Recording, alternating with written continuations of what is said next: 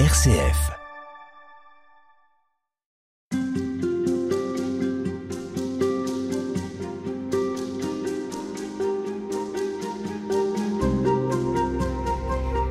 Qu'est-ce que l'homme au fond et quelle est sa vocation? Cette question abyssale occupe les philosophes, les penseurs, les anthropologues et autres scientifiques depuis des millénaires. Elle est également objet de réflexion pour les théologiens de toute confession. Pour tenter de répondre à cette question, Laetitia Calmen, vous nous proposez un voyage à travers les Écritures, car la Bible nous raconte l'histoire d'une alliance entre Dieu et cet homme qu'il a créé à son image. Bonjour à vous. Bonjour Véronique. Merci, euh, merci d'avoir accepté notre invitation dans Halte Spirituelle. Vous êtes théologienne, vous enseignez euh, au Collège des Bernardins à Paris et vous êtes également experte pour la congrégation de la doctrine de la foi. Alors j'aimerais évidemment vous demander de nous expliquer dans quelles circonstances vous avez écrit ce livre, Les enfants de la promesse, paru euh, chez Artege. Est-ce qu'il vous semble que il y a une nécessité aujourd'hui à essayer de, comprendre ce qui lie Dieu et l'homme et l'histoire de ce lien en fait? Alors le contexte du livre, il est, assez simple. Ça fait maintenant 12 ans que je donne un cours d'anthropologie au Collège des Bernardins, un cours public, donc ouvert à tous. Et donc ça fait 12 ans que j'essaye d'approfondir ce qu'est l'être humain à la lumière de la parole de Dieu.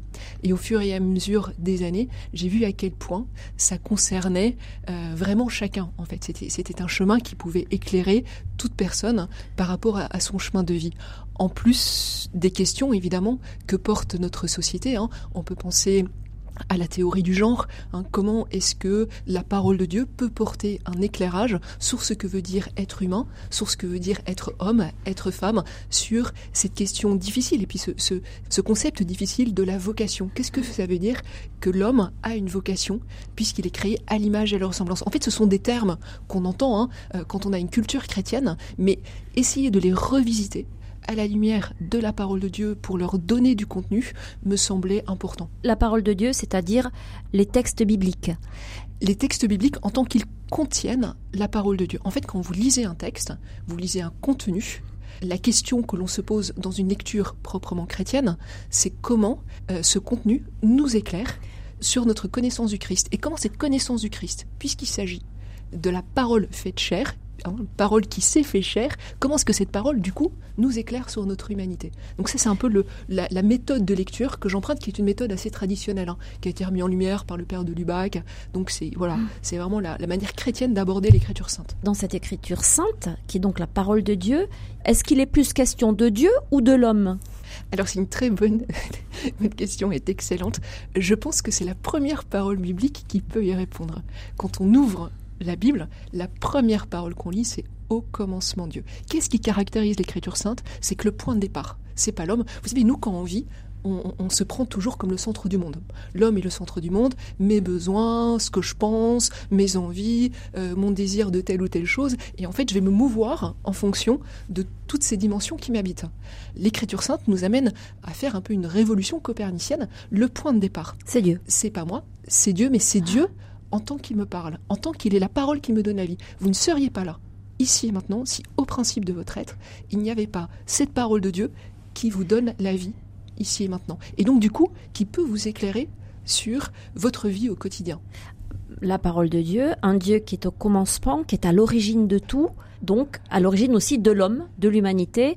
Il est question d'abord de Dieu, mais il est aussi question de cette relation qu'il a nouée avec sa créature, avec l'homme fait à son image dans les textes bibliques. Exactement. J'ai rappelé la, première parole biblique, hein, au commencement Dieu, hein, qui nous amène à redécouvrir toutes les réalités créées comme nous-mêmes à la lumière de cette parole, ce qui caractérise la création de l'être humain par rapport aux autres gestes créateurs de Dieu, euh, c'est qu'il est, comme vous l'avez dit, créé à l'image, à la ressemblance. Alors dans le texte biblique, c'est assez marquant parce que lorsque Dieu crée l'homme, c'est le seul moment où il prend un peu de recul, où il va réfléchir, où il dit faisons l'homme à notre image. Ou sinon, nous lisons habituellement pour les autres gestes créateurs, on lit Dieu dit et cela fut. C'est assez immédiat. Et, Pas euh, pour l'homme. Pour l'homme, mm. il y a cette réflexion intérieure et puis il y a un nous, le nous divin qui apparaît et qui nous permet de comprendre qu'en fait, ce qui caractérise la création de l'être humain, c'est qu'il est créé de l'intérieur de la communion divine. Il est créé de l'intérieur de la Trinité. Et c'est pourquoi aussi il est fait pour la communion. Alors le mot communion non plus n'est pas facile à comprendre. Hein. Qu'est-ce que ça veut dire au fond? Nous sommes des êtres de relation, ça je crois qu'on peut le comprendre. On voit à quel point les, relations nous animent. Hein. On a besoin de vis-à-vis, on a besoin de rapport à la création. Ce qui caractérise la communion, la relation de communion précisément, c'est que l'on reconnaît que l'autre est donné à lui-même. Il est un don. Il est un don qui m'est fait pour me comprendre moi-même. Comme moi je suis un don? Pour qu'ils puissent se comprendre. Et donc ce rapport au don, c'est ce qui caractérise la communion. Mais donc ce n'est compréhensible que à la lumière de la création, puisque la création est ce geste de Dieu qui donne la vie à l'homme, qui lui permet de s'accueillir lui-même.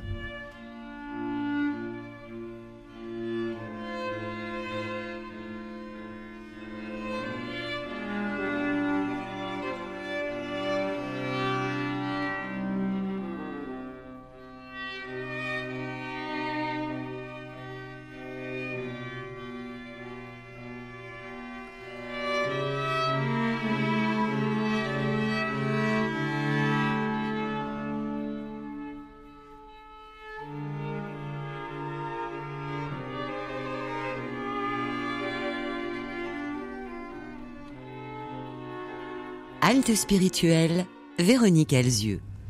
Marie-Laetitia Calmain, est-ce qu'il y a une définition de ce qu'est l'homme dans la Bible? Alors, une définition, je ne pense pas que l'homme puisse être enfermé dans des concepts. Hein. Euh, quand on aborde l'être humain à la lumière de l'écriture sainte, on le découvre à partir de Dieu, ça veut dire à partir de la façon dont il est créé, à partir de la façon dont Dieu lui parle. Et donc, moi, il me semble que la juste définition est dans cette création à l'image et à la ressemblance, hein, donc, comme on a vu tout à l'heure, hein, cette création de l'intérieur de la communion divine. Donc, qu'est-ce qui caractérise l'homme, si on veut parler en termes de définition, c'est que il est un être créé dans la communion, fait pour la communion, et donc il est un être de communion. Son humanité est fait pour se donner. Il est donné à lui-même, il est fait pour se donner. Alors ce qui le caractérise quand même par rapport aux autres créatures, c'est qu'il n'est pas simplement euh, vous savez, la Bible, en tout cas dans, le deuxième récit de la création, hein, nous décrit la façon dont, de, de, façon plus précise, la façon dont il est créé.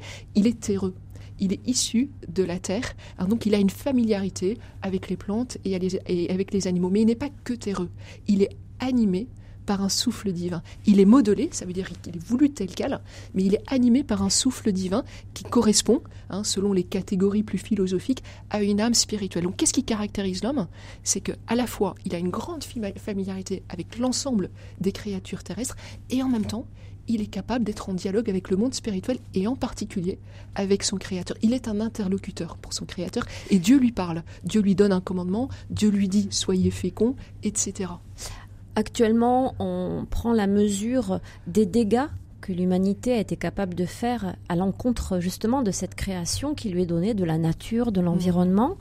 Et euh, certains disent que finalement, l'homme est pire qu'un animal. Vous qui abordez cette question d'un point de vue chrétien, d'un point de vue biblique, est-ce que pour vous c'est recevable ce genre d'objection?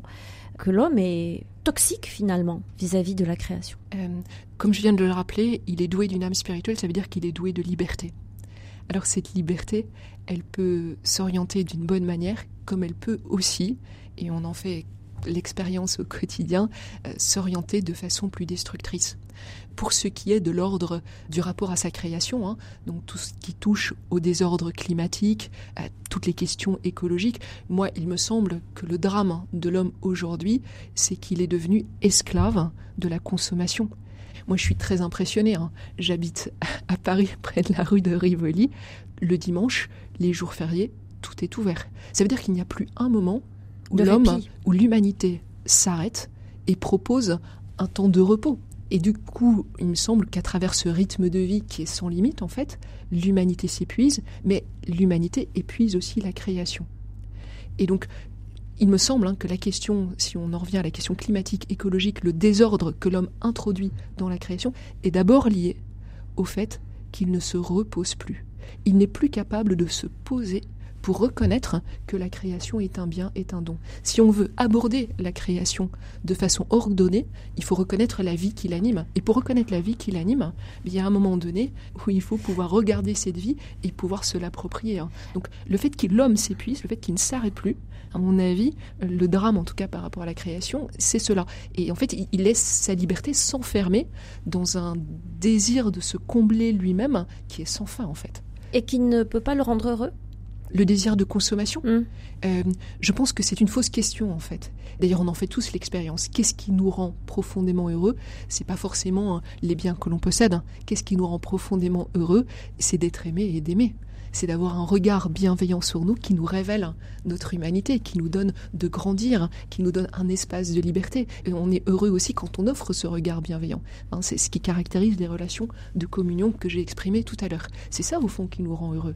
C'est pas le fait de posséder. La possession, si vous voulez, c'est peut-être des moyens, mais là encore, qui peuvent avoir un côté très satisfaisant quand même. Qui peuvent avoir les biens, les, gérer les biens de la création qui nous sont donnés. C'est vraiment quelque chose de fondamentalement bon, quoi. Euh, d'ailleurs, la doctrine sociale de l'Église rappelle que la propriété privée est une réalité bonne en fait. Posséder est une réalité bonne. Mais plus profondément que la possession, c'est qu'est-ce que je fais de ces biens? Est-ce que je les mets au service du bien commun? Ça veut dire du bien de chacun. Voyez?